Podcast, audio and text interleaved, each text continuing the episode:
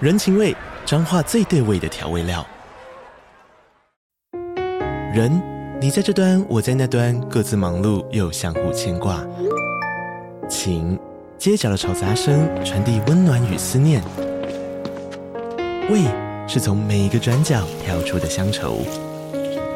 这里是彰化县政府 p o c k t 节目《彰化早咖》，我是主持人内克。从彰化大小事各具特色到旅游攻略，透过轻松有趣的访谈，带着大家走进最在地的早咖。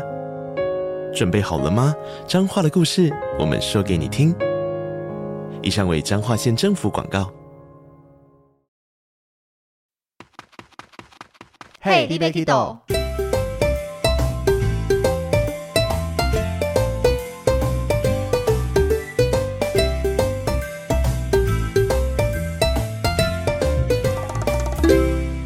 大家好，欢迎收听《Hey, d e b a k i d 我是维尼。我是豆豆。今天这一集要来跟大家聊一聊国外的景点介绍分享了，因为国门正式开启。？算蛮久了吧 对我们这集上架的时候，国门应该开蛮长一段时间，诶哎就是开了一段时间了啦。很多 YouTuber 都已经去了，又回来，回来又去嘞、就是尤其最近日本啊，一堆在开始各种迪士尼、东京迪士尼最新攻略。我们之前讲说还没 update 到嘛，我只对 update 美国的。诶，东京迪士尼现在完整的 update 好了， 你你完全 up 得好吗？就是上网看各个影片或什么什么。哦 我想说你什么时候偷偷去，我怎么不知道还？没去啦。 对啊，包括我们有听众也私信我们说，诶，希望我们介绍一些欧洲景点。他举的例子是希腊跟意大利。都没 去过。我们两个目前这两地方没去过，欧洲要介绍，我可以聊英国啦，很多地方，我毕竟我去那边玩了一个月。那巴黎也可以聊，那我只能聊这两个地方，其他地方我我努力一下。我没有，豆豆没有去超过，就是没有离开亚洲过。所以欧洲，那听众讲的这意大利，其实我们在录音前聊了一下，好像蛮想去的耶，看一看景点那些，有很多都有兴趣，好还像是有听众要抖内我们两个去，这我这们就可以分享更多的东西给大家哦。如果是岛内的话，我们器材就要背出去录 live podcast，可以，这也太大手笔了吧，就要接找赞助了。可以，呃，我们连航空的赞助都拉不到了。之前讲星宇航空赞助、业配什么都还没有。 联航也 OK，都 行。好了，我们先先不要做梦，回来这一集的主题。然后这一集没有要聊欧洲，我们是要聊美洲、美国的部分。就是你之前去过的美国，对，就在二零二二年九月去美国探亲。 假探星真游玩。对，没错，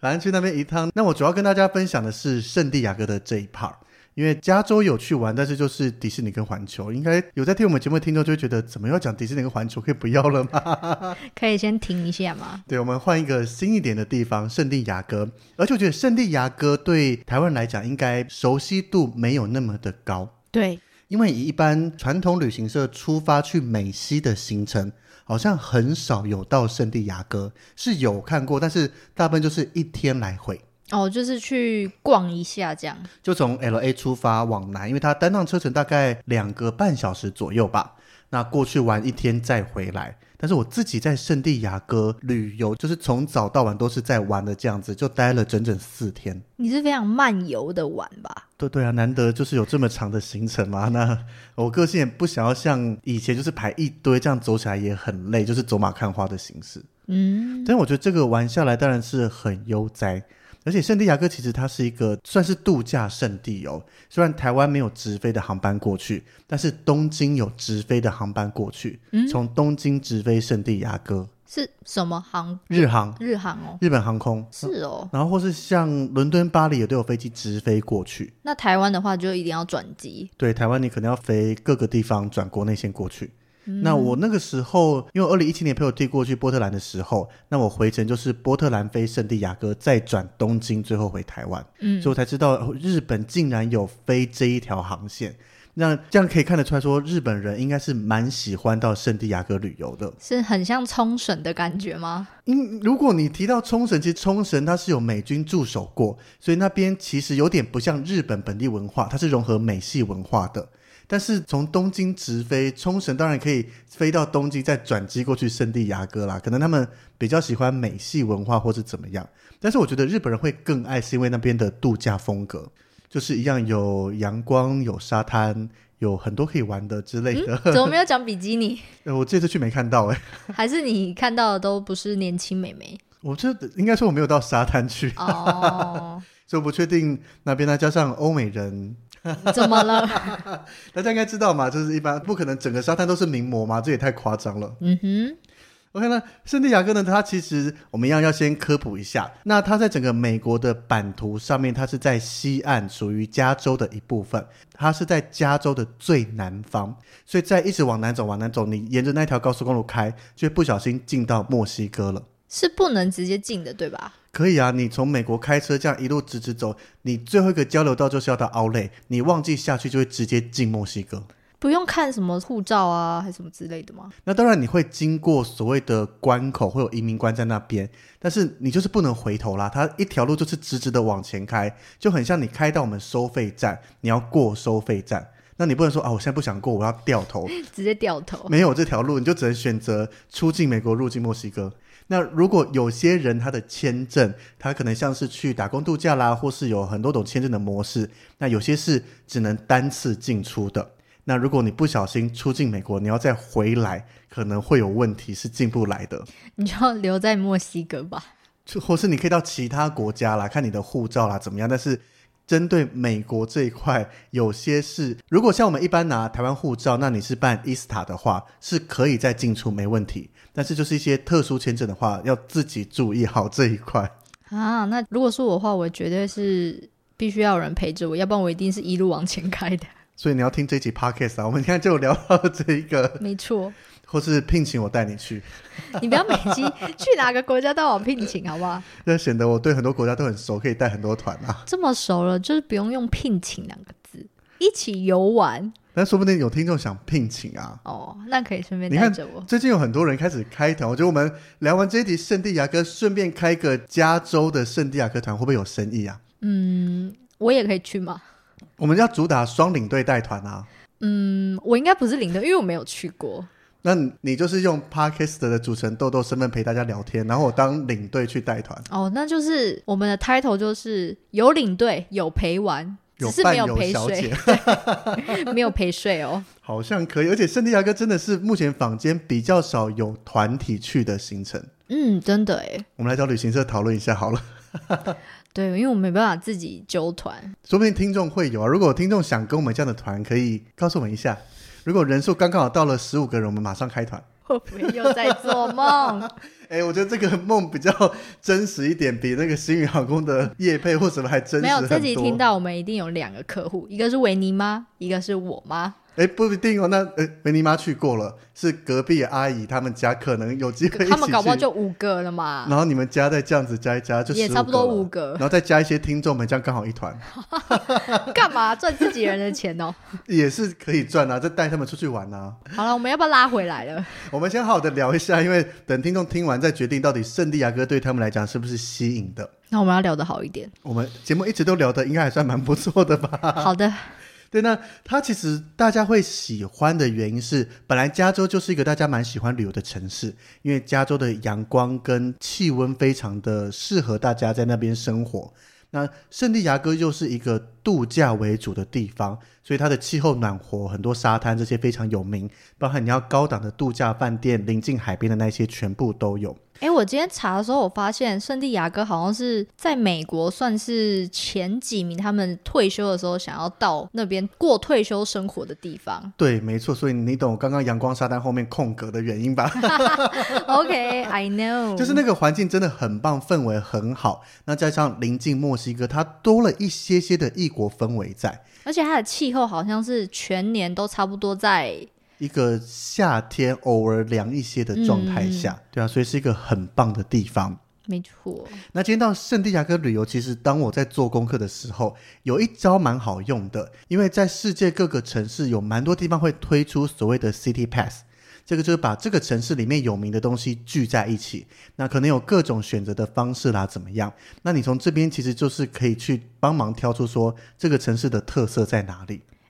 这个东西台湾有这种东西吗？好问题耶，我没特别注意过。但是哎、应该说以我的印象，台湾好像没有那么多这种东西耶。就是没有所谓的台北市的 City Pass 或什么，但是对可能会有一些套票，像之前有博物馆套票，或是你可能买了这个通行证，你可以去多少的博物馆啦、啊或是无限制通行这一些。还是因为美国太大了，美国非常多城市都有。嗯，对，那我也是从这个 San Diego 的 City Pass 上面去找，而且我自己使用完了以后发现，还真的蛮好用的耶，它省下很多花费。就是它是让你找主要的景点，然后在那个套票里面，你也不用多做什么功课，是吗？对对对，就是如果你的时间没那么多，那你把这些玩一玩，其实圣地亚哥有名的就差不多这些。那你可能时间更长，你可以再去搭配一些比较没那么热门的景点，但是你自己有兴趣的。那我觉得重点是它真的省蛮多的，而且不止省钱，还可以省时间。因为如果我们买套票，其实各国都一样，你买套票，你到各个景点，很多地方都是直接刷 QR code 或是看这个像是 London Pass 这个证件就直接让你进去了，不用重新在售票口排队买票之类的，对，方便很多。那它这个 San Diego City Pass 以我在二零二零年九月去的时候，因为我不知道后面到底有没有机会更改，这个 还是要请大家不定时的上去看一下，或是要玩之前看一下。而且它有中文界面啊，所以对大家来讲应该很还算方便方呢便。那它有两个主要的景点，一个是圣地亚哥的 Sea World，就是海洋世界；另外一个是 Legoland California，就是乐高乐园。那这两个你可以选择只要其中一个，然后加三个景点，像是 Sea World San Diego 加三个景点是美金一百四十九元，那如果是乐高乐园加三个景点是美金一百五十九元，那两个加起来再加三个景点是美金两百零九。那它这个是有限你一天内要玩完吗？还是没有没有，它从第一天开始使用以后，九天内要使用完，所以你有九天的时间可以去使用它。哦？那我们这个奖加三个景点，它其实你可以从六个景点里面任选三个，选你有兴趣三个。当然你要选价格比较贵的三个也是可以的啦。当然要这样比较划算、没有，我是选我喜欢的景点啦。 当然就是对啊，你看有些人是价格先决，有些人是喜欢哪个地方，个人喜好先决。那这六个景点包含了像是圣地亚哥动物园或 Safari Park，就是野生园区，这个只能二选一，不能两个都选，因为这个是里面最贵的门票。 然后还有像是中途号博物馆，就是一个大型的航空母舰，或是游船的行程。那还有在它的老城区做类似那种旧金山叮叮车的这种电车逛逛这样子。那还有像是水族馆啦，或是另一个航海博物馆，这些都可以让你选。但是最多最多一组套票只能选三个。所以你选的哪三个？我自己选的话，其实是因为 Sea World 跟 Legoland 我都想去，我就选了这两个，再加上三个景点。那这三个景点当然一定要选一个动物园嘛，毕竟它票价最贵，我也想去逛一逛。那我最后选了 Safari Park。哦，野生的。对，那第二个就选了中途号博物馆，因为它整个航空母舰可以进去里面参观，我觉得蛮特别的。那第三个就选游船，因为我们带团到各个地方，其实我也搭过游船，你知道那种搭船到处逛那种悠闲又可以一次看很多景点的这个旅游方式，所以我就选了这三个。其实这三个不算里面都是最贵的，还有像是你搭电车可以二十四小时上下车，这个它其实算是第二高价的票价。可是我就觉得搭电车这样上上下下，那我们又是已经自驾自己开车，好像没有太多的作哦用。，对啊，而且你就可以自己开车走啦。对啊，那你看我这个套票买下来哦，两个大乐园再加上三个景点，我只花了美金两百零九元。那如果单一单一这样子买票买下来，以我这个选的方式，要美金三百三十九元，所以我总共省了一百三十美金，诶，大概台币快四千块哦，嗯嗯嗯，大概是打六折左右的价格。那很划算呢。对啊，是不是就是大推这个套票？那但是我觉得前提是上面写这些套票的景点你有兴趣或是喜欢。可我觉得他给你选的那个一定是就是当地很有特色的啊。对啊，就像我们前面讲的，如果你这些全部都不喜欢，那我也建议你不用特别飞去圣地亚 哥了，除非你真的就是要享受住高级饭店在海边的那个感觉。但是我觉得这样也就很可惜啊，因为你都飞到圣地亚哥了，住饭店以外随便找个景点走一走嘛。对啊如果景点都讨厌，那我会推荐其他有海滩、有高级饭店的地方，再搭配一些你可能会喜欢景点会比较好一些你啦。干嘛管人家啦？ 人家搞不好就是想去那 边、那啊就。要去圣地亚哥，每天住在饭店里，对啊然后最后他再每回天就去。是在海滩晒日光浴啊。也可以对啦，啊， 不要管这样子的。但是就是旅游嘛，我以我嗯但是圣地亚哥著名的景点是不是也就那几个啊？以我看起来，差不多就是这些了。对啊，因为我看人家布洛克写还是什么，好像也是写个一天两天差不多。对啊，那只是我把别人可能一两天走的行程，把它拉长到四天，嗯因为你看，光海洋世界跟乐高乐园，那就是各一天的行程啦。啊，你就是会在里面拍你的照片，拍光的那种诶，其实乐高乐园我最后只待了好像半天多一点， 啊？为什么？ 因为乐高乐园你也知道嘛，我们去过马来西亚的乐高乐园，嗯那它其实全世界每一座乐高乐园的游乐设施大同小异，就是否小孩子玩的嘛？小小孩那一种的。那以我们这种大人去，就是它的当然造景很美，而且我喜欢乐高乐园是每一个乐园的中间都有一个 mini city，它就会用乐高建造出像是它里面就放了美国很多大城市的景点，都是用乐高做出来的，包含像是从西岸的旧金山到洛杉矶，还有纽约啦这一些地方，然后就觉得哇好酷哦，因为这些地方我都去过，然后就看到这些景点用乐高重现，真的很棒。哎、我突然想到一件事，因为你很喜欢看那个那个叫什么 Mini City 吗？乐高乐园的，对，那小人国也有哎、小人国，所以我之前也有去啊，哦，你很长你也很大的爱时候吗还有再去，哦，我觉得真蛮棒的的。 哦。哦好，对啊，所以我下一个目标就是要去德国的汉堡，因为那边有一个也是微缩世界，那个非常非常的吸引我。 求斗内就我们去德国汉 堡，我们自己存钱去会比较快一点啦。硬是要抖内，到底要什么时候才能出国玩啦？ 好啦 好啦，对啊，所以这个乐高乐园，当然我在这里面也逛了蛮久，但是其他的设施，就是针对我们这种大人来讲，又没有带小孩的话，还是可以考虑一下。就是很多你会觉得我就跳过，我没有要特别做这个设施，但是还是有一些是蛮不错玩的。那里面的设施其实像是忍者，就是去射飞镖的，或是埃及就是拿一个枪啊去射击有感应，或是消防车，就你你有没有玩过那种两个人要一直压过去，然后再发射水柱灭火？这个跟马来西亚的就是一模一样。我正要说哎、我要说哎、奇怪，你讲那个主题，我好像在哪里看过？ 对，但是我觉得有一个比较特别的是，它做潜水艇，当然它不是真正潜下海里，但是有点像是你就进到海洋世界里面。那它除了看鱼以外，还会有一些乐高的造景在里面，而且还有一些互动哦，就是你看到哪一个宝藏就要按一下，代表你收集到它了。哇哦，好有童心哦！对，这我觉得算是一个相比其他乐高乐园比较不一样的。那我有个疑问，就是你进去人不多，不会像迪士尼那样人挤人的吧？因为我这个时间去迪士尼跟环球人都已经没有很多了，那这个乐高乐园人也就是更少。更少，就平常的乐高乐园的人数就会比迪士尼和环球再少一些。那刚好可能又是淡季，所以基本上设施都不太需要排队。就走进去就可以了，跟马来西亚的是不是差不多？哦，人比马来西亚的多一些。哦，对，因为美国可能他们来这边度假带小孩来的话，乐高乐园应该是他们的首选。嗯哼，但是在里面我发现了一个我在马来西亚没看过的东西耶，什么东西？这个叫做炸苹果薯条。所以它到底是苹果还是薯条？苹果苹果就把苹果切成像薯条的形状，然后它是用绿色的青苹果，然后下去炸完以后再撒上一些肉桂糖粉，最后要沾香草奶油吃。好酷哦！因为你那经边盛产苹果吗？还是加州很多苹果没错啦，哦然后你经过就会闻到那个苹果的酸甜跟肉桂糖的那个味道，就忍不住买一盒试试看。那它我是就是像薯条这样一根一根的吃嘛？对，那我觉得就是几个人 share 一个刚刚好啦。是太有罪恶感吗？还是哦会会腻？你觉得我会管罪恶感这件事情吗？所以就是不好吃 嘛不？是不好吃，就是我觉得它很特别，但是的确容易腻。因为苹果酸酸的，加上糖粉，这样酸甜酸甜，再加奶油，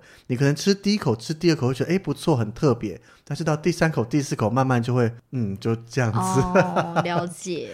我觉得蛮推荐大家可以尝鲜看看的啦，因为目前我只在圣地亚哥的乐高乐园看到这个产品，其他好像没特别注意过。哎，那我有个问题就是，人家去乐高乐园可能就是买乐高啊，那它有它是有什么限定款或是什么的吗？我很认真的在乐高乐园的商店逛了一下，好像还好诶，因为在马来西亚的乐高乐园也没有所谓乐园限定款，嗯，就是你大概每个地方都买得到，就是那一些东西。哦，了解。应该说，我目标是所谓的一组一组的，像是迪士尼城堡、迪士尼火车，或是各式各样的盒装乐高。那当然，你说有乐园 logo 的啦，背包那一些是外面买不到的，可是那不是我的目标。嗯，我原本从去马来西亚乐高乐园，加上这一次，我就一直想象说，会不会有一个就是加州乐高乐园限定款的合组，或是怎么样？对啊，但我以是为也会有，逛到目前好像没有，但马来西亚也没有嘛，也没看到。还是乐高乐园就没有出就这是种。对乐高乐园模式，我想我相信它应该没特别出啦。了解，但是我觉得去完后会更加深我想要去收集其他地方的乐高乐园呢，欸因为乐高乐园其实比迪士尼跟环球还多。而且更好收集吧？会吗？更好的意思是指就是不用在那边人挤人啊之类的。哦，对了，因为我想要收集的是乐高乐园里面的这个 mini land，所以 mini land 基本上人也会散的比较开，或是纵使人很多很拥挤，你一样走过去就看得到，不是那种要排队很久啊或怎么样。对啊，所以可以慢慢的再来收集一下，因为你看，从乐高的原产地丹麦到英国，然后光美国就有两座，然后日本的名古屋啦、德国，包括马来西亚这些，还有韩国都有。日本的你没有去过，日本它刚开幕的后两三天，我就去名古屋玩，我很认真的思考到底要不要去乐高乐园。那那个时候我还没开始带团，也没去过马来西亚的乐高乐园。然后很仔细看了各个游乐设施以后，就觉得这根本都不是我想玩的游乐设施啊！宁愿去迪士尼啊，或是环球。没有，就会去名古屋其他地方或怎么样，哦就把它 pass。那个它刚开幕没几天，可惜然后了，后来开始带团去了马来西亚乐高乐园，就觉得我后悔了，我应该要去名古屋的乐高乐园逛一下的，期待哪一天维尼又可以开一集乐高乐园 可能 攻略，或是乐高乐园不用攻略，嗯，或是讲乐高乐园。对， 没太多东西可以讲哎、嗯，我可以介绍 mini land 里面各个景点啦，但是乐高乐园大概就这没样子了吧，有，就是可能讲半个小时，每个乐高乐园有什么差别？可能等我有小孩带去玩会比较多好讲的。哦，好吧 ，OK，所以这个第一个大景点就是乐高乐园，那第二个讲到就是海洋世界。海洋世界其实我之前去过佛罗里达那边的，那这次想说它都列到景点上面了嘛，虽然看地图的时候里面它分成两块，一块就是你可以跟各个海洋动物去欣赏它，或是看它的表演，甚至像是参观水族馆一样。那另外一块就是游乐设施。那游乐设施，我个人觉得，因为都要去环球跟迪士尼呢，这些游乐设施那个精彩程度一定是有落差的。嗯哼，所以我觉得，如果你是为了游乐设施要去海洋世界的话，可以考虑一下，可以考虑一下不要去。就是自行思考，不然海洋世界会不会来告我们？但是它应该重点嗯就是有那个台湾看不到的动物吗？台湾应该大部分也都看得到吧？像它里面有几个大型的表演，第一个是海豚，那这个台湾一定有，我们还有去追野生的海豚。那第二个海狮，海狮其实台湾有一些水族馆都看得到。那第三个虎鲸，虎鲸台湾有吗？其实有啊，台湾你在东部海岸那边有些会去追鲸豚的行程，也有看过虎鲸。哦，对，但是如果台湾的水族馆，我印象中好像比较少看到虎鲸。印象中啦，因为花莲远雄或什么也都很久没去了。很久没去嘞。对，但是这次在圣地亚哥的海洋世界，我就主要有看了这三个的表演，而且我觉得现在的海洋世界模式跟我之前二零零七年去佛罗里达的海洋世界那个表演模式完全不同。二零零七年那个时候，他们主要会重在表演这一块上面，就比较多娱乐性。但是这一次我去，他们已经没有把动物当做明星让他们出来表演，反而是多了会教导大家很多海洋的一些生态保育啦，或是教大家认识这一些海洋生物。就是不是让他们出来在那边翻滚啊，或者是什么跳水给大家看嘛？还是会有，但是哦相对少很多。那我一开始在做功课，从 YouTube 上面看的时候，其实有一些些不习惯，因为那种设计好的表演，就是从故事到音乐到整个配合起来，加上我在现场看过，觉得非常棒。那在我去之前，从 YouTube 上面看到近期的表演，因为我那时候一直认知是表演，就会觉得怎么花那么多时间在讲话，然后那个表演娱乐性上面就是弱很多。可是当我真正去看了以后，了解他们其实是更重视这一些在环境保护跟介绍上面的话，我觉得反而也是比较好的耶，可以让你获得比较多的知识类的啦，或是更多你会对这些海洋生物更了解、更重视，不是只是单单看他说哦跳起来啊很厉害、很精彩呀、这样子的。我觉得搞不好台湾现在的海洋公园搞不好也转型成这个东西。有也开始转了，因为我上个礼拜才带团去野柳的海洋公园，我以为你要说插 park，它 park 也有啦，它有一个小型的这个表演，大概十分钟左右。那这两个他们也都重视在教导大家，比如说介绍他的整个身体构造啦，然后讲一些他的，比如说他可以游多快啦，可以跑多快啦，或是像是什么海狮的牙齿一张开来，里面全部都是黑色的啦，为什么之类的这些事情。我觉得应该是整个地球环境在改变，所以让大家更重视这些海洋生态。海洋意识之类的。对啊，所以我觉得这个虽然它还是用一个“秀”这个字，用表演这个字来讲，但是我觉得更富有教育意义。其实你带小朋友去，他们会更喜欢这一块耶，就在看得到翻滚的同时，还可以学到很多很可爱的知识。那里面除了这三个大型表演，还包含有很多的动物。不过这个其实也都不算特别啦，像是海獭、海豚、海狗、企鹅、海龟、鲨鱼这一些。就很普通啊， 但是我觉得比较有趣的是，他会把这些哪些地方几点要喂食的时间公告给大家。那你在喂食时间去看这些动物，会有意外的收获。怎么说？像我就去看了海獭的喂食。那海獭我们在 Discovery 频道上面看到，就是他们会躺在水面上有仰视，然后食物拿着开始敲敲打打这样子嘛。那它喂的是一整块冰块冰冻的虾蟹在里面，然后就看到一堆海獭开始有些放在肚子上敲啦，有些潜下水去拿着冰块敲石头啦，有些在岸上这样跑来跑去，还有些已经提早吃完的会去抢别人的食物。就是在喂食时间，你会看到它们比平常更活泼。所以我觉得，如果你有特别喜欢哪一种动物的话，可以选在喂食时间去看，会看到很多有趣的画面。听说虎鲸的好像蛮好笑的，是吗？虎鲸的其实就是它的表演其中一环。那刚刚讲到，虽然它比较少了表演娱乐性，但是我觉得这个饲养员跟虎鲸的这个互动，就是我觉得像是一些美式幽默小小的巧思。它不是那种大型的秀，但是就是你要仔细看，才看到，诶，原来它这边可能荧幕上在讲什么事情，在旁边在小小的，就是很像老师在上课，下面有学生在开玩笑，在小小的冲康隔壁同学这种感觉。像是在开场的时候啊，那大家很全神贯注看着荧幕在介绍，然后虎鲸就默默的游出来，那就突然跳起来，水就泼向两边，然后它在不经意的状况下就湿了。我记得，哎、我记得你有拍照给我看，对不对？对对对，然后还有像是在思源介绍虎鲸的环节，那虎鲸在旁边 stand by 嘛，那他另一个思源就拿着一整桶的鱼要喂它，那一开始他只拿出一只小鱼，然后虎鲸就摇摇头，然后接着就拿出两只鱼，大一点了，虎鲸还是摇摇头，然后就拿了一小桶出来，虎鲸还是摇摇头，结果思源就在那边嗨这样子，然后再拿了最大桶的出来，他才很开心的点头。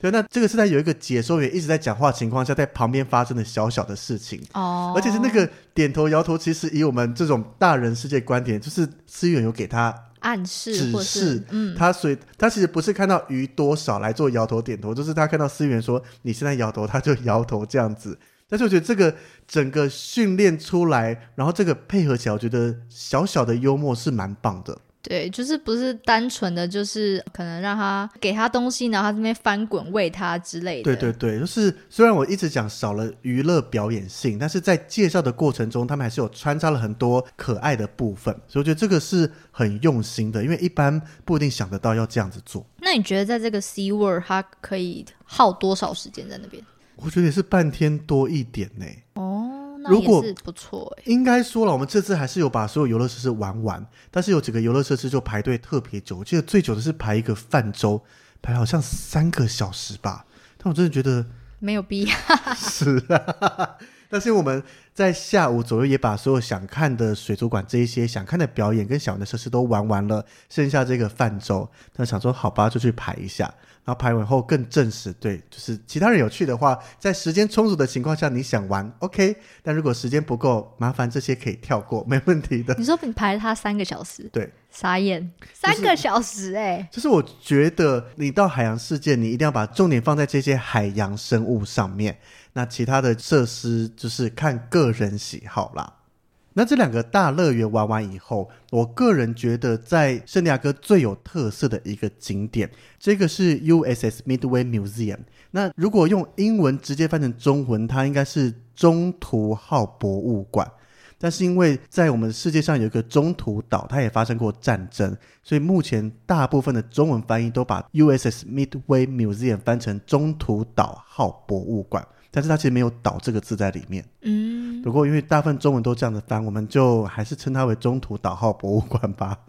那这个是一个非常大型的航空母舰，那这个航空母舰当然就叫中途岛号。那它因为退役了，就把它放在圣地亚哥这边，就让大家去里面参观欣赏。他是有参加过战争的吗？因为它的服役时间从一九四五年开始，那这个是二战结束的时间，所以它其实是从冷战开始服役的。那冷战那一些就是大部分是一些科技竞争啦，或是各式各样的，就是不是实际开始打起来的战争，所以它服务过比较大型的，像是有去做一些人道主义，比如说到越南把一些针对美国来讲叫做被沦陷在越共手中的一些人救出来，那这些救出来的通通是载到航空母舰上面，再把他们运回美国。那他退役除籍后，是在二零零四年正式当做博物馆在圣地亚哥开放。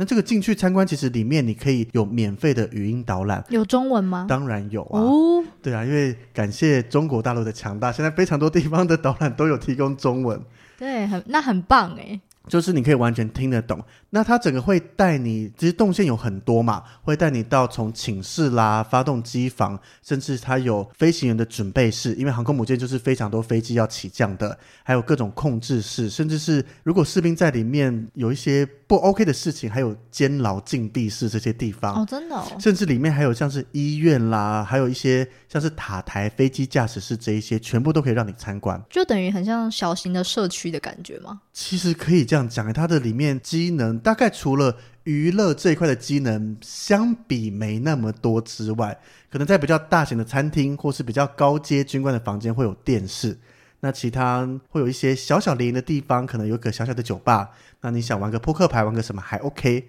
但是当然，这个是在当兵，这个是一个工作，应该就是像我们在电影上或美剧看到差不多那样子吧，就最多就是酒吧射个飞镖之类的。大概像这样，但是因为在美剧啊或是一些电影上面没办法完整的看到整个航空母舰的所有样貌，那我们这个去参观也是从头到尾随便你走，到处去走。然后就我第一个的想法就是，天哪，好大一个哦，到处走都走不完的感觉。而且我觉得在这边我的时间有点不够用，因为我从十点半开始参观，那后面要赶一个下午三点的游船，所以我大概参观到一点半就要离开。我大概还有三分之一到四分之一的区域没有去到。所以你你的意思是说，在那边其实也是可以参观个半天左右，我觉得如果你认真去从十点开始到它四五点关闭，你整个逛下来都不是问题。嗯，因为其实我看那个网络上也是照片，我就觉得天呐，也太大了吧！对啊，那语音导览，我觉得它的语音导览没有做的像其他地方那么的好。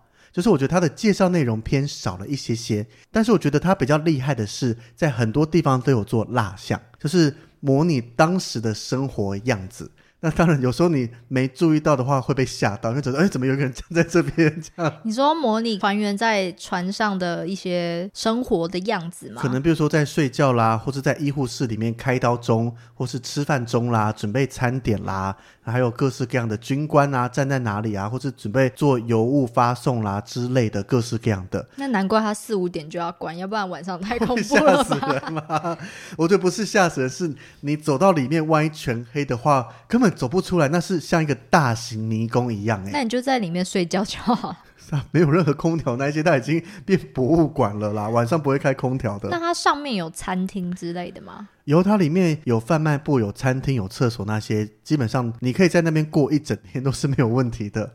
而且你除了航空母舰本身慢慢逛以外哦，甲板上面还停了非常多的飞机。如果你是航空迷的话，有各式各样的飞机，而且很多都是可以进到驾驶舱里面去参观的。就是你可以实际上坐上去之类的。对对对，就是走哦到里面去。所以这些飞机我还都没有特别去看哦，光航空母舰本身我都觉得时间不够用。到后面有些是比较赶的，走马看花哦，我到过这边看一下就走了。嗯，对啊，所以这个我个人非常非常的推荐，因为我其实不是所谓的军事迷，但是你过来这边看到这个大型的航空母舰，在台湾来讲，其实也很少机会可以进到航空母舰去这么完整的参观。那在这个中途岛号旁边，如果你不想花钱进来，还有一个免费的大型雕像，也是很多人会去拍照的，这个叫做胜利之吻。对对，那这个其实我对他第一次有印象是在《博物馆惊魂夜》第二集里面。嗯，你有看过这个电影吗？没有，没有看，反正就是主角在躲避坏人追赶的时候，就进到这个画里面去取代这个男主角跟女主角接吻，因为接吻两个头交错在一起，那坏人就找不到他这样子。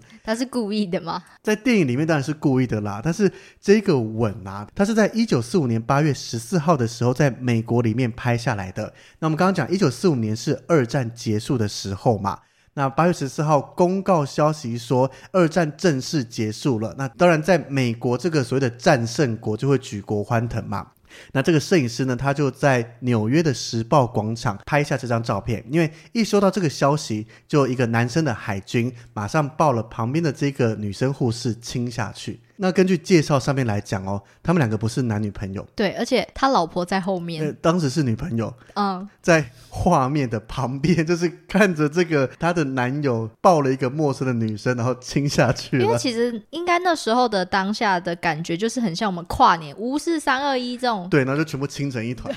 也太荒谬了。但是这个的确就像你讲的，在纽约跨年或是各式各样的，大家会觉得这个亲可能不是说所谓那种有性的或怎么样，就是一个礼貌吗？开开心心嗯 都对我们亚洲来讲好奇怪 哦，我好像看不到这种状态就。是我们一开心就亲嘴。反正看后面报道，他的就是现在的那个老婆，他好像也觉得没关系。就是一个举国欢腾的状态下，大家开心互相那有庆没祝。有可能他是抓错人？因为要去也是亲自己老婆，而老婆就在旁边呢。其实 我也不知道哎，但是就像你讲的，在跨年夜上面，很多可能情侣去参加，然后倒数完三二一零，砰，然后烟火跑出来，然后大家可能你跟你的另一半亲，有可能跟旁边的亲还是怎么样，我都看过啊 哦，。你看过吗？对啊，就是看别人，我没实际到，比如说时报广场的跨年现场，但是听别人分享就是会这样子啊，就是他们的文化不同啦，只能这样讲，在我们亚洲文化里面好像哦很特别耶。对，而且我觉得这个雕像啊，因为各地拍照习惯就是，诶雕像摆什么 pose，我们就要照着它摆 pose。没。错，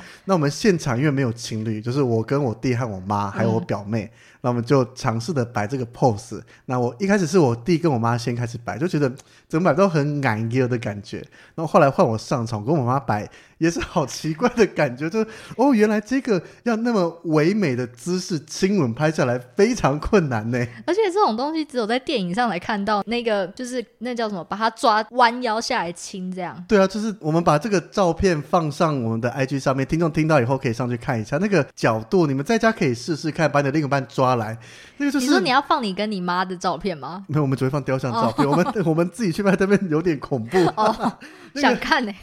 我私下可以给你看，但是我哦 OK 不要放上去。 好吧，就是那个角度，我们看那个照片拍下来真的很美，而且你看它不是一个像是 model 特意摆出来，就是一个平常亲吻。我不知道豆豆跟你男友会平常有谁这会种那样亲啊？就是各式各样的，比如说亲吻的那个会如此的线条曲线自然漂亮吗？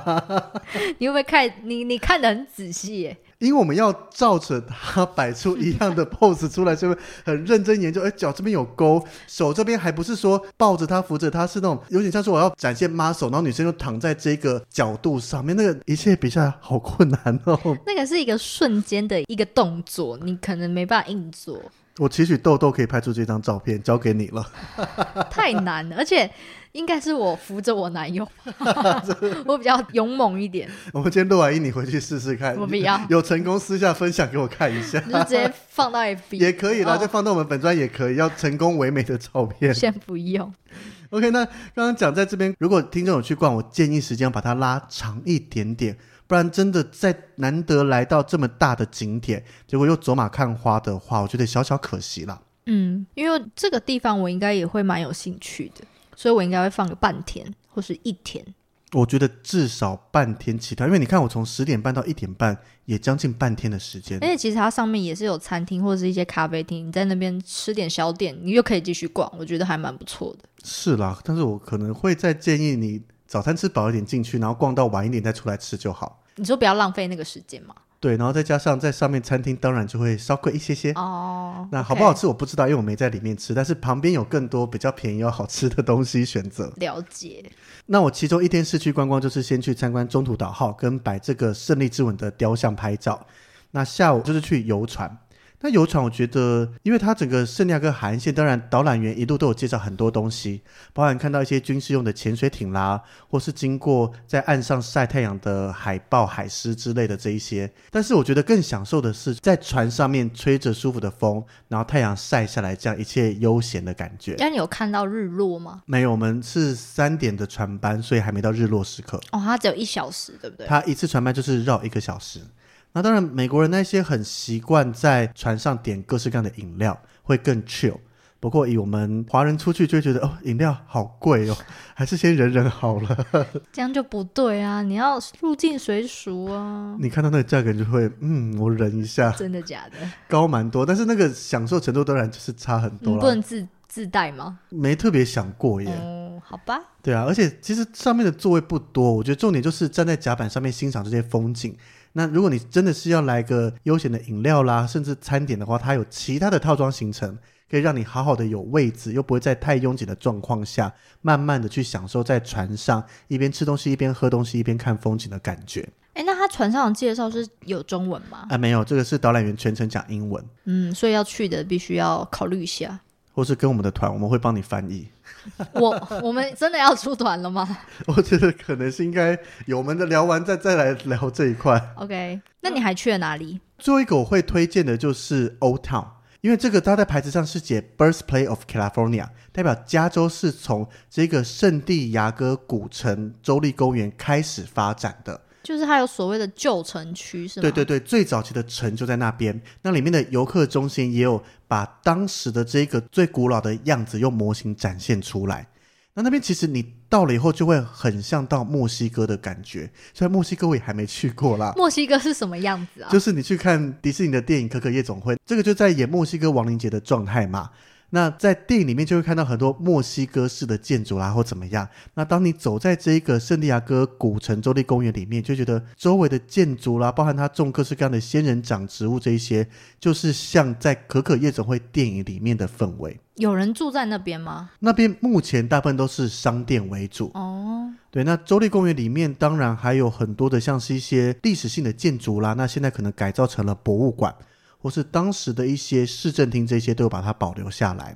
那另外还有很多墨西哥式的吃的、喝的、用的，但是刚刚讲到墨西哥亡灵节的，像是窗花的这一些纸雕作品或怎么样的，也在里面都有摆出来。嗯，那当然还会有一些街头表演，也都是非常的墨西哥 style。就是音乐吗？舞蹈音乐风格，然后吉他伴奏啦，加上他的所有的服装那一些，基本上我觉得可以讲等同墨西哥的啦。只是就是我因为我们还没到过墨西哥，我不知道那个是不是百分之百相似或是一样的。不过为什么那边是很像墨西哥？那边有住墨西哥人吗就？是我们就是我们刚刚讲啊，再往南一些些就是墨西哥了。哦，OK，对啊，所以它的地理位置加上早期它的国界没有切嘛，人会到处流通，所以它整个文化是有受到影响的。因为在 L A 你完全感受不到这个感觉，L A 就是非常的美国就是都市现代。美系的这个感觉。那你再往南一些些到圣地亚哥，整个氛围就变得不太一样，开始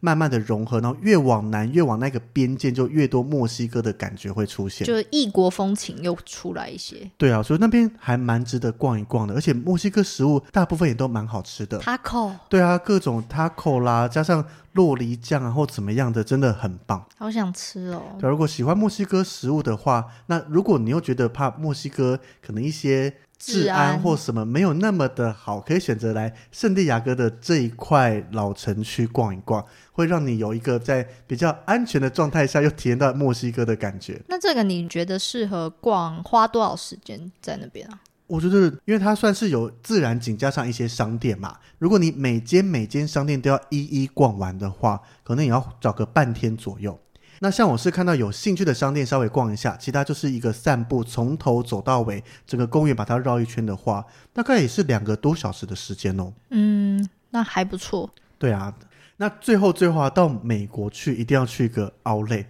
那圣地亚哥当然不免俗的也有，那它有两个啦，不过这个在墨西哥边界的 Las Americas Premier Outlet，你它是说就是超过它就要去墨西哥那个奥对莱吗？对对哦，这是在最南边，我们开车开一开，沿着高速公路开，就看到高速公路过去那边就是墨西哥，那它的整个建筑啦就变得非常的拥挤，哦墨西哥很拥挤吗？因为人口多，哦，然后他们的收入或怎么样，那个出来的城市感跟隔了一条线的这一个圣地亚哥的城市所以感，是看得到的，完全看得一清二楚。看到人吗？哦，人看不到，哦但是整个城市景非常明显的就是有差别，你一看就知道说这是两个不同的世界，是高楼大厦吗？不是乡各村式各样的平房。我哦，当然，他没到所谓的比较难听一点话叫做贫民窟，他没那么的惨。嗯，但是你，如果你真的要想象一个画面是类似这个样子，哦，就是没到破破烂烂、又脏又旧或怎么样，但是跟隔壁的圣地亚哥度假大城比起来，就是完全的不一样。嗯，那它又不是像纽约繁华的高楼大厦，是大家非常多人挤在那边的一个建筑城市。那也蛮特别的耶。对对对，虽然我曾经想过要不要去玩一下，就反正就是跨国境出去吧。但是那边其实做了功课以后，没有什么特别吸引你的地方，也不是是那个城市的危险性比较高一些些，哦 所以我就觉得还是先不要好毕了。竟你还带着你妈。对啊，就是我也没特别想去墨西哥啦，就这次先跳过。但是回到这个奥莱，我就觉得我美国的奥莱真的有去过的，我相信都有这个感觉，就是我价格真的没跟你在客气的杀价、欸，就是真的是有，比如打折，就是真的打折的那种，不是像台湾的奥莱。是啊，像比如说我印象很深的，我买 Tommy 的衣服，他就直接下差三折，就是百分之七十 off。哦，然后或是像去 Nike 啊，可能一件衣服十块美金，十块美金大概现在是三百一、三百二台币左右，一件衣服，十块美金。就圆领的那一些。你是说 Nike 吗？，对，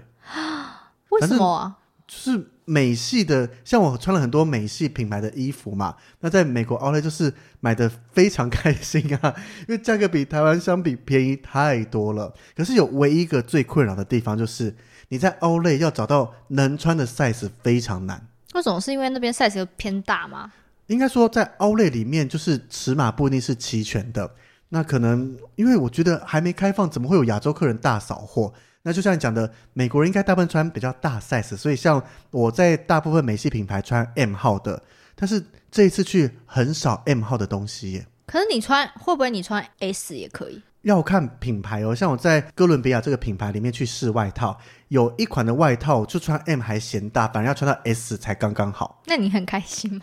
我那时候是很多疑惑，然后 S 吗？我真的要穿到 S 吗？怎么可能啊？ 会不会回拿回台湾之后穿不下？怎么可能？ 都有现场试穿过啦，但是大部分还是常用的品牌，它的版型都是一样的，只是就是你真的要找到适合的很不容易。就像我常穿的衣服 Nautica，我进去 Outlet 里面，我很认真想跟他说，麻烦把所有有 M 的东西都拿一件，我看一下。或者是你直接跟他说有什么我可以穿的？不是不是，就很直接告诉他 M 号全部拿出来，然后我都不用试穿，就是这几件这几件 OK，呃，我觉得也不是 OK，是这几件这几件不要，其他都包起来。哎呦，我在 Nautica 里面，因为我去这家 Outlet 的时候，Nautica 店整天关闭，所以我就很伤心，因为它店非常的大，我就本来很期待我要好好的来买一次我扫货接下来大概三年的衣服，我要一次买齐。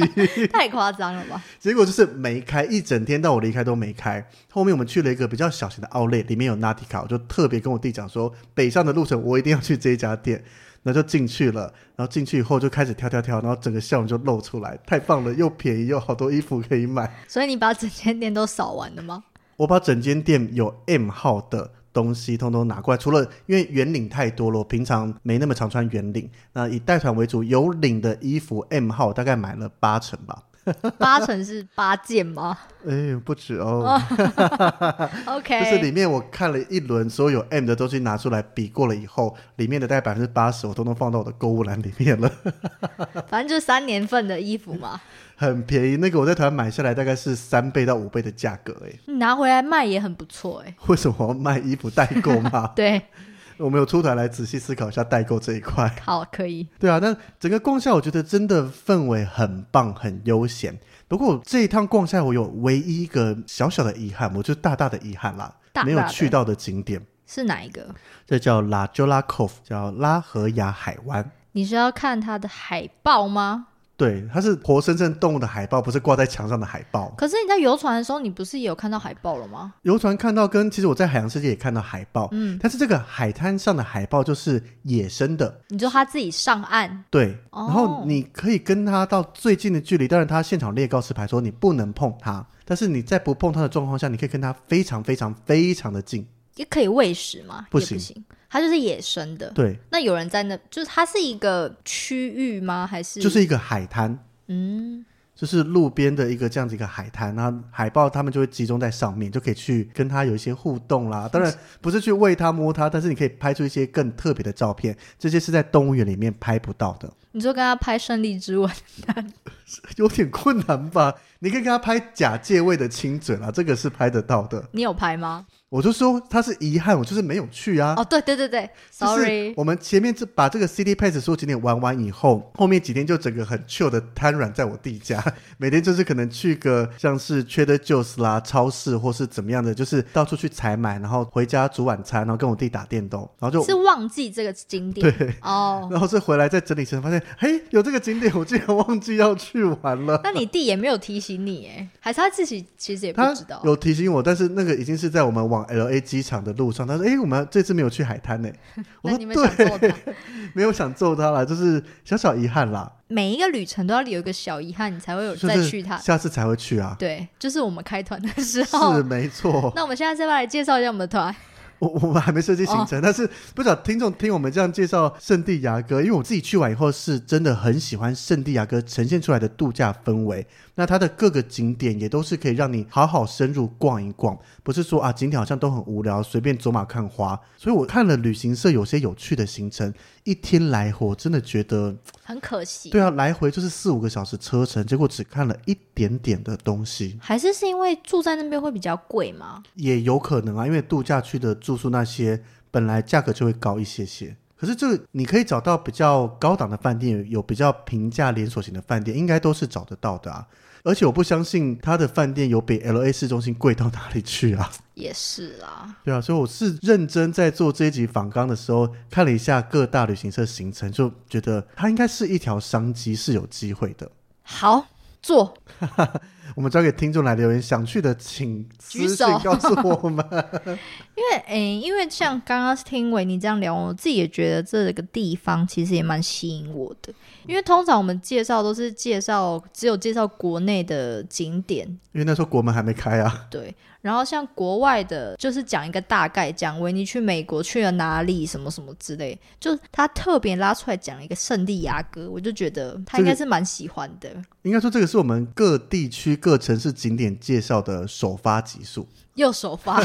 因为我们后面还有很多想介绍，只是之前碍于疫情关系，在国门都没开的状况下，你介绍什么日本哪里好玩啊，什么美国纽约哪里好玩，连我自己是一个听众的角度，就会觉得你现在讲这个干嘛？我又出不去。没错，所以这就是我们迪士尼收听率没有很好的原因嘛，现在好像有蛮多人在收听了，他慢慢起来了。很棒 很棒，所以我认真考虑过，我已经不是在空谈，我认真考虑过，如果我们 Hey d b k 的开了一团圣地亚哥行程要怎么走？大概就是去圣地亚哥可能玩个五天左右，然后因为飞机基本上是飞 L A 比较方便啦，航班的选择性比较多一些，那加上长荣、黄都有直飞，价格应该有机会压的比较便宜一点点，不然搭日航当然这是我个人喜爱的，又是日韩，是，但是价格会比较高。那既然都从 L A 了，就要再去一个我们节目的特色，就是我们带着大家去玩两座迪士尼加环球影城，那你确定五天真的够吗？不是、啊、五天是纯圣地牙哥，哦，因为一趟去美国，我看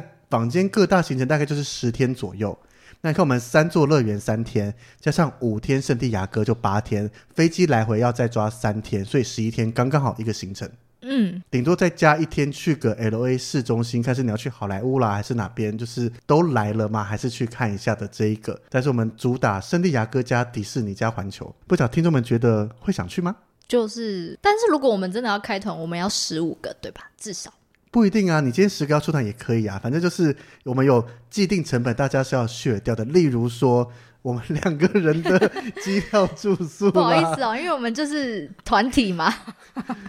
那当然啦，如果大家住高级饭店，我个性我愿意去外宿到一些便宜的，让大家不要可以分担，那我么们贵可的以行住程。青年旅馆或是 Airbnb 之类。维尼没有住过 Airbnb，的就是跟一般也差不多那样子，只是沟通在 check in 获准方式有一些小差别啦。对，对啊，因为出团嘛，当然我相信我们的听众听我们讲了那么多团，一定也知道，他跟你自由行去一定会再贵一些些。因为第一个，如果我们出的人数没那么多的话，你享受到人少的模式，但是你的这些成本、就必是、须要摊平嘛。说坦白一点，就是我跟豆豆的成本嘛。对，对，我们当然不会说，那我们飞机指定要商务舱，你们谈，这个有点太 over 了啦。但是对，反正我们两个人的好处就是维尼会负责讲解，会负责带大家去玩，我就是负责陪大家玩。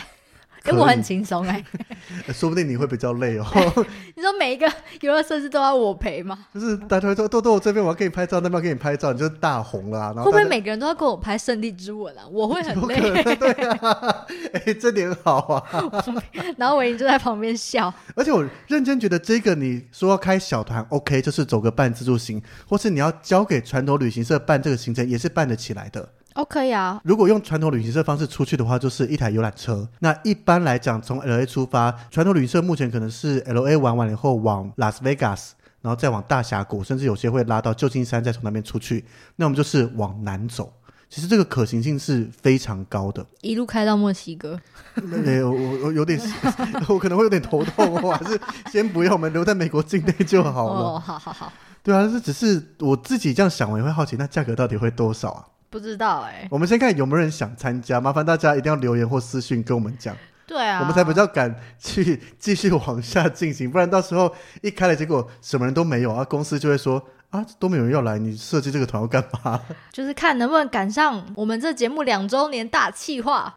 太难了，两周年再过没多久就到了耶差，不多在三个月这样。两周年我们自己出国玩这个计划，我觉得还比较有机会，我们一直在讨论。好你要啦你，要开一团，除非听众们觉得你已经周围的人很久没出国了，已经凑出来一组人想出去，马上帮你克制化行程，就是当两周年计划一起出 发。对，好，这一期感觉好夜配哦，听众会很不习惯。哎，维尼豆豆之前都没聊到这些，怎么现在开始然后会不会划下面资讯啊？也没有特别讲什么团啊。 也没有贴链接啊？对啊然后听众就要开始询问，那你们到底是哪一家旅行 社的？对对对对对，然后我们每次都给人家画迷糊 站，是可以啦，因为毕竟我们本业就是带团出去玩没，那错加上我们两个自己都是喜欢旅游、喜欢玩的人，那出去玩了以后，就会想把这些我去过的地方、我喜欢的地方分享给大家。那在分享上，我觉得像我以前带团啊，去东南亚这些地方去熟了以后，很多地方都是我爱的。那你在跟客人分享的时候，那个感觉跟你今天只是去工作在介绍上是，不我一样觉得很不一样的。嗯就我自己在讲出来，一个可能是我背一点东西，或是啊这边我听导游讲过，一个是我超爱，例如说环球影城就很棒，来我们赶快去做那一个或怎么样。我相信听众们或是你跟团出去玩，你也感受得到这个氛围。没错。对，所以我们好好的来思考一下，那听众们一定要告诉我们到底有没有想去。还是就是这一集上架的时候，我在 IG 办个投票啊。算了，私讯比较真实。 投票也可以啦，因为大家反正就按个钮嘛。那是我们就把这些有按要去的人名字全部记下来，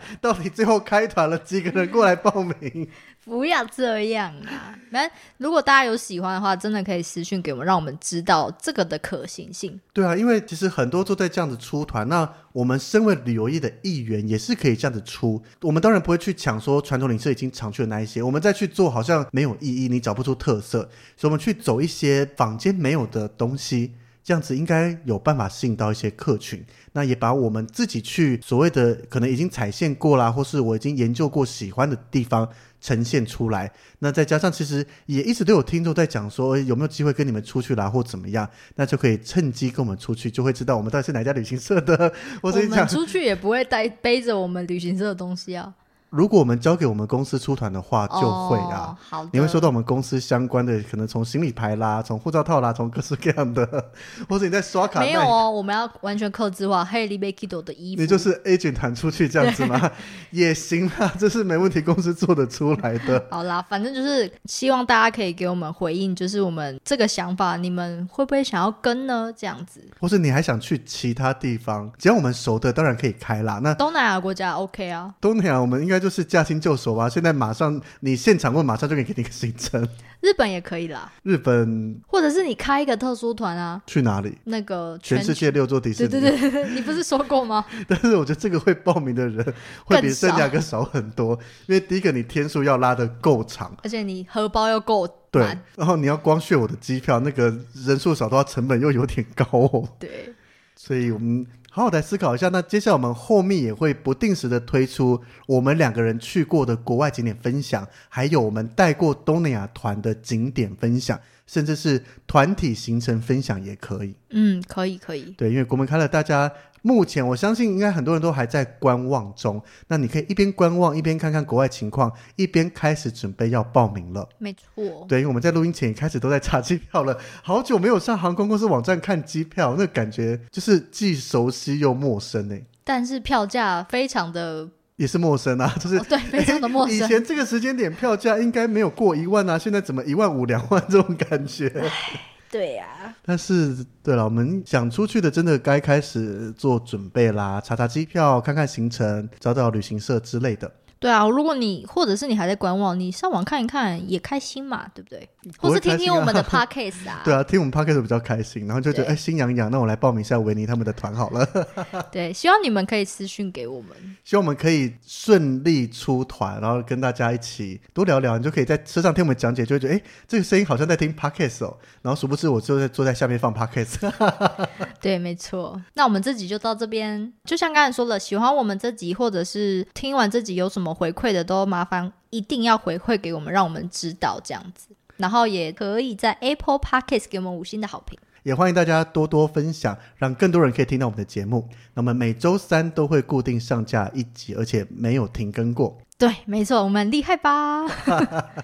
这好像应该在两周年才会讲出来的话，对，所以希望大家每周都可以固定收听。我们也会再分享更多的景点给大家知道。那如果有想听哪些地方的景点，也可以跟我们讲，我们会依据大家的这些回馈来把大家比较多人想知道的景点优先讲出来。你说意大利跟希腊吗？没有前提是我们去过的、啊、意大利跟希腊，我们可能要找去过的人来分享，也是 OK 的啦。 但是我们刚刚有在偷偷的看一下意大利的景点 哦。我觉得意大利有机会比较早成型，相比希腊的话， OK，那或是对，当我们想去，我们就找一个，像是我们要去伦敦就找哈太太，她讲完以后基本上就有行程啦。对或是要去土耳其找 Firas 也讲完以后就有一个行程了。或是 Brian，对啊，所以我们我们来看看周围有没有人去过意大利，找他来上节目分享好了。应该有啦，应该有。我们努力一下，好的，对，所以欢迎大家敲碗，看你们到底想听哪些城市或国家的介绍。我觉得以城市来当做单位好了，因为我说国家，比如说英国，可能我就好多好多想讲，要开个好几集。用城市来讲，你比较想听哪一个城市的旅游？